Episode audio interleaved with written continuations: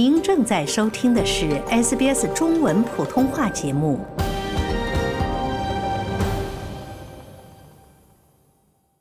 各位听众，你好，我是海伦。今天来到 SBS 普通话节目做客的是澳大利亚墨尔本华人网球协会主席 Cooper 刘。您好，Cooper。你好，大家好。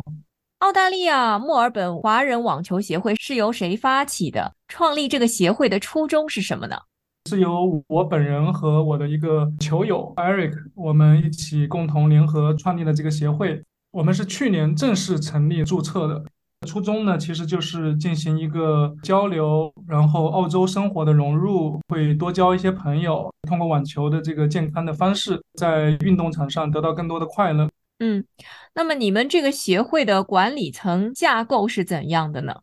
我们是由这个理事会来进行全面的管理，然后这个理事会基本上会选举产生。这个选举呢，需要对华人社群、对我们这些网球的比赛有贡献的人，然后他的人品和球品有一定的推荐和保障。我们会选举他们成为理事会的一员，担任理事的职位。我们更多具体的工作会分摊给所有这些理事。像我们所有的理事会有不同的背景，比如说我早期的工作是做艺人包装，做这个广告策划。我的合伙人 Eric 呢，他之前有很多成功的经验，像举办赛事，有做媒体本身的宣传，然后还有的是可以担任公关。有的人是出生在澳大利亚，对 local 的情况比较了解，他会负责专门衔接跟本地的看守啊。维多利亚网球协会进行一些沟通，因为我们的组织跟本地会有更多的一些合作和融入。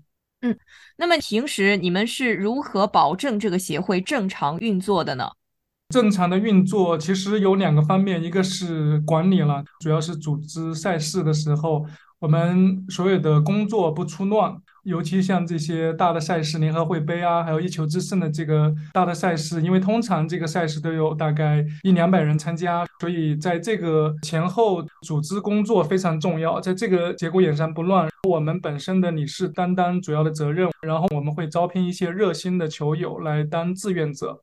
另外就是说，我们的资金链不会乱，我们所有的资金呢是通过赞助的方式进来。然后我们的财政的这个支出开销，所有的东西都是完全对外公开的，就是谁有兴趣知道，我们可以发给他这个财务报表。但是目前我们是分开的系统在管理，比如说我本人是不参与财务管理，这个是有专人的在进行管理，然后我负责赞助这一块，负责创意活动这一块。所以我们基本上用两个方式来平衡这个协会正常的工作运行。我们所有的理事呢，是一分钱的工资都不拿，然后他会用他业余的时间来进行工作。嗯。现在呢，我们在新加坡有联谊的俱乐部，在云南有联谊的俱乐部，在上海有联谊的俱乐部，在北京有联谊的俱乐部。这些其实互动会非常的频繁，尤其我们的根据地在墨尔本，墨尔本有澳洲网球公开赛，这个本身已经很吸引人了。所以我们的方式呢是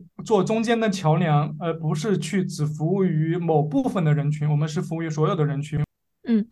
您刚才也说到了，是有这种像在上海、北京和四川、新加坡都有联谊的俱乐部。这些联谊的俱乐部和澳大利亚华人网球协会之间是有什么样的一个联系？是不是说，像比如说这边举行一个赛事，这些联谊俱乐部的人也可以派人过来参加呢？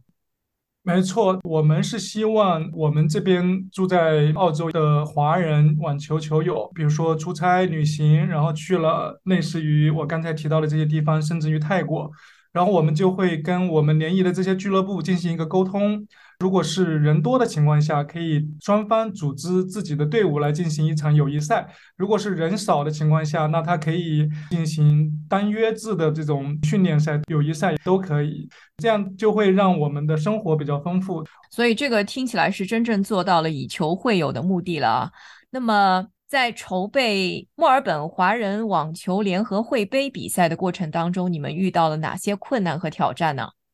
呃。更多的困难其实是组织这一部分，因为涉及到的人数非常大，然后里面调节的每个队伍的这个训练的时间，然后帮他们制作这个队服的大小，还有考虑到所有组织当天具体的工作安排。因为我们现在其实就是四个女士在忙的，我们希望吸纳更多的志愿者，这个是我们遇到比较大的挑战。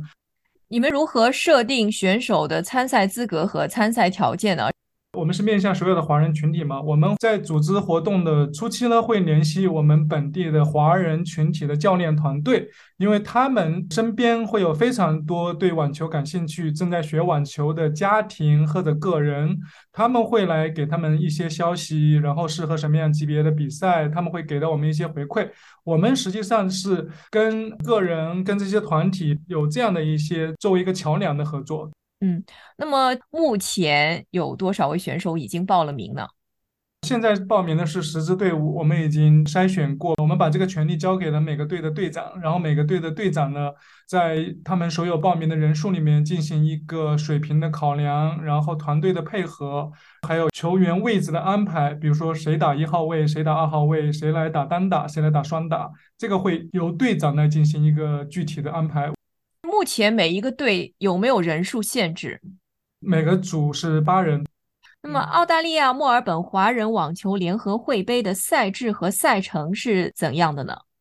我们是一天制的比赛，从复活节的假期四月七号的早上八点正式开始比赛，到下午大概五六点结束。然后会分成小组赛，小组赛的意思就是说轮流打，然后不是淘汰制的，但是是积分制的，看谁最后排在小组的第一二名。然后是我们打 Fast Four 金球制，就是没有正常的那个 Deuce，但是进了半决赛之后，然后就基本上是 ATP 的这个正常的一个赛制，就是打到六，然后是正常的 Deuce 盘，然后是三盘两胜。我们这个比赛呢是不分男女，就是有个别队伍里面有非常厉害的女性参加，然后也有非常厉害的男性，所以我们的比赛基本上全囊括了从初级到高级别的，然后也是不分年龄段，有比如说最年轻的可能有十七岁、十八岁，然后年龄偏大的呢可能有六十岁的。这种赛制呢比较具有凝聚力，找到自己家乡的感觉，找到自己归队的感觉。听下来，其实这个就是一个团队的比赛哈。然后你们是按照地区来划分每一个团队，每个团队里边呢也没有年龄的限制，就是大家可以混在一起，男女可以混打。但是最后是一个团队出来的一个积分，然后进行比拼，是吗？没错，没错。最后的这个积分是。比如说，我们有两个单打，两个双打，每一个比赛会积一分。所以最后呢，如果这个是队伍里面有非常好的单打选手，他们可能会安排两个单打选手直接用两个单打来拿分。可能有一些他们的队伍里面更适合双打，在单打没有优势的情况下，他们会用双打去拿这个分数。然后这样的话，其实除了水平之外，他也会考虑整体的一个配合度，还有一个就是最后大家的这个战略协调性。嗯。那么，据说在澳大利亚墨尔本华人网球联合会杯期间，你们还安排了地区特色美食节的活动，能给我们简单介绍一下这个活动的一些细节吗？所以我们这次想让球员中午吃得好一点，然后也想让大家回忆自己的家乡，因为这次是代表自己家乡在打比赛。然后另外一个就是我们希望更多不打网球的球友也能参与到这样的赛事里面来做一个支持。所以呢，我们组委会提供一些食材的经费，让每个队来做一些当地特色的食物，提供给所有的人。比如说东南亚联队他们会提供椰浆饭啊、炸鸡翼，然后有那个咖喱鸡。江浙联队他们提供的是粽子，台湾队提供的是椒盐炸蘑菇，云南队提供的是傣式酸辣味凉拌油鲜，荷兰队提供的是胡辣汤炸油条，湖北队提供的是酒酿小圆子，然后排骨莲藕汤，北方联队提供的就是烤肉啊什么的，听起来非常的温情啊。我也是真心希望你们这次的杯赛能够圆满顺利的举行。那么，对于未来，作为澳大利亚墨尔本华人网球协会的主席，对未来您又有一些怎样的畅想和计划呢？在为新移民带来一些丰富生活的同时，我们也希望跟澳洲的网球公开赛有一些联系和一些活动的组织。更多的是我们希望自己未来发展自己的俱乐部，这样可以提供给我们华人的球员有一个主场训练的优势。然后未来呢，有赞助商的情况下，我们希望培养我们自己华人的专业球员，对他们有一些支持。好的，今天非常感谢澳大利亚墨尔本华人网球协会的主席 Cooper 刘接受 SBS 普通话节目的专访，谢谢。想听到更多这样的故事吗？